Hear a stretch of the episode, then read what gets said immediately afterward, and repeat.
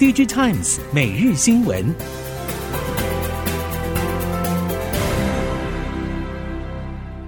什么？逐客到日本只要五分钟？什么？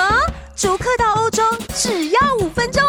嘉利利旅行社新竹分公司盛大开幕，专办精致日本、欧洲蜜月、肯亚、土耳其。家族旅游，亲子同乐，欧洲自由行，只要你想去，没有办不到。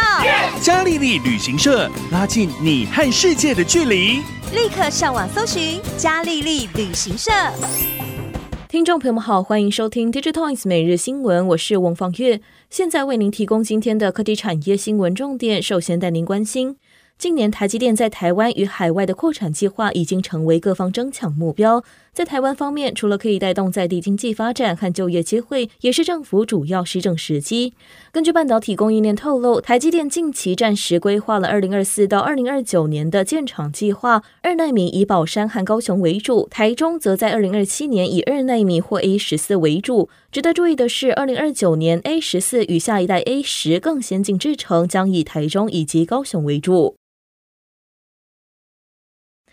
顶尖 IC 设计公司在整个供应链中影响力日益扩大。联发科董事长蔡力行指出，其实“设计”这个词汇来形容联发科并不完全对。现在的联发科更像是一个产品或是系统公司，只是产品本身不是自己生产的而已。蔡力行也指出，面对全球化的竞争，要保持领先地位，就一定要积极往国际化企业发展，并积极争取更多全球各地的人才，不能期待所有的创新和人才都只在台湾发生。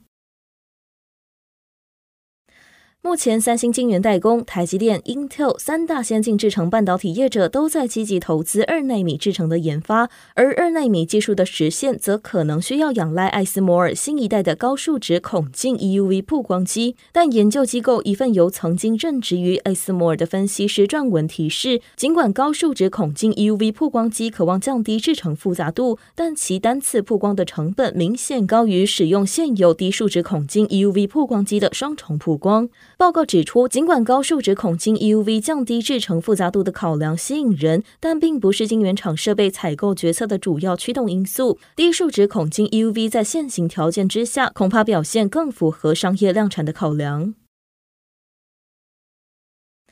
苹果第一款 Vision Pro 预计二零二四年第一季开卖，不止消费者期待，众品牌厂也在密切观察 Vision Pro 的市场销售与反应状况。供应链评估，Vision Pro 如果能够达到年出货量四十万台，就是高标，意味着 VR 和 AR 头戴装置可以持续投入；否则，市场恐怕还没有发酵，需要先停看听。不过，就算 Vision Pro 无法发挥魅力，也有业者还是看好其代表的空间运算，渴望带来新的使用者体验。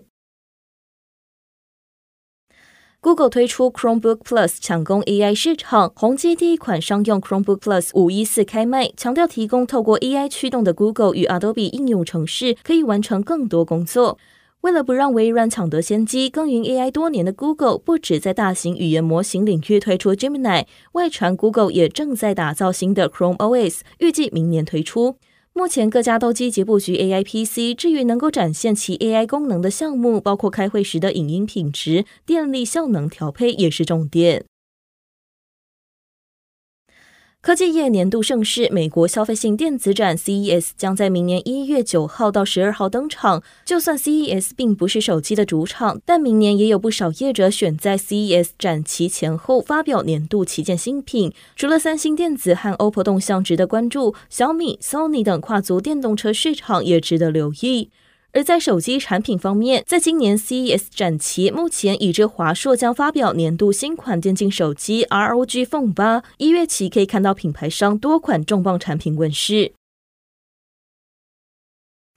尽管美国政策性鼓励本土制造，但汽车产业的补助以及重视度都不如半导体业。车用 LED 模组连家的美国密西根厂，今年导入量产的新项目有三十一项，明年上半将受惠于新专案量提升，营收表现会优于今年下半年，营收会比疫情前的成长幅度更好。市场也估计，联家明年营收有望大幅成长百分之三十到四十以上。联家也指出，将透过降低采购成本、提升自动化、优化流程等三大措施，持续缩小亏损，有望在明年第四季达到单季损平的目标。半导体供应链业者纷纷释出二零二四年展望，IC 通路业者作为供应链上下游的关键调节角色，随着通膨趋缓以及升息进入尾声，预期市场需求将逐渐回升，其中车用市场商机长期可期，并逐年提升车用电子比重。台系 IC 通路业者主力市场大多以中国、台湾、东南亚等亚太地区为主。随着台厂将生产据点陆续从中国外移，IC 通路业者指出，分散供应链已经是产业共识。以车用来说，东南亚以泰国为首，美洲则以墨西哥优先，巴西也是通路商看准的下个市场据点。时间来到二零二三年最后一周，也是纯电动车冠亚军最关键的决战点，因为市场正在观望本周结束之后，比亚迪的纯电动车是否正式超车特斯拉。供应链业者表示，添加最后一场决赛精彩度就是中国市场正在为岁末进行大促销，近期许多车厂再度祭出降价优惠，这让特斯拉显得更难以招架。业者表示，中国车市割喉战有颇高机会，一路从二零二三年跨及二零二四年，除了中国，再跨到其他海外市场。二零二三年是强力布局期，二零二四年正式收割期。随着汽车往高阶智慧驾驶升级，企业触角也加快向智驾晶片延伸，特别是造车新势力。近日，蔚来在二零二三蔚来日正式发布第一颗自研驾驶晶片神机 NX 九零三一，这是继九月推出自研先进驾驶辅助系统主控晶片杨戬之后的又一大动作。至于强调技术自研的小鹏汽车，也在二零二零年开始布局自研晶片，但可惜由于销量压力以及汽车业务负责人吴兴宙离职，目前团队缩编到不到两百人。理想汽车则是相对保守，晶片团队的组建不止比蔚来和小鹏晚，目前自研晶片团队规模也不足百人。近期军工题材掀起热潮，除了低轨卫星受到关注之外，无人机在战场未来应用百花齐放，也吸引各国开始全力发展国内无人机自主供应链。根据了解，国防部军用商规无人机采购计划，除了再试出一种机型，预算也增加，整体需求超出市场预期。无人机大厂雷虎近期在线上法说会表示，接下来将全力参与最新试出的六款采购案，预计明年上半送测，最快下半年可以进入量产。近来，包括亚洲、欧洲几个国家都有来台湾洽询无人机采购。不过，雷虎科技总经理苏胜杰强调，现阶段雷虎会先把产能优先留给国内的无人机需求。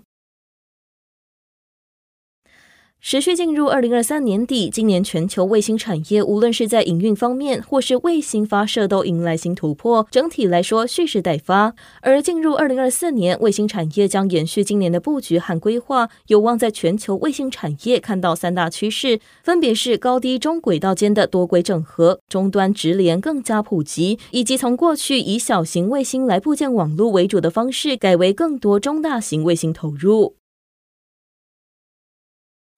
由于半导体厂纷纷在日本境内设厂，包括台积电在熊本县设晶圆厂，Rapidus 在北海道新建新厂等，导致日本的半导体技术人员需求严重不足。日本共同通讯社和日经新闻等报道，根据日本人力中介公司调查，二零二三上半半导体相关技术人员职缺是二零一七年同期的四点六倍。在半导体产业领域中，日本占优势的设备和材料领域职缺成长尤其快速，但相对之下，逻辑 IC 与记忆体的半导体制造领域职缺则是成长较慢。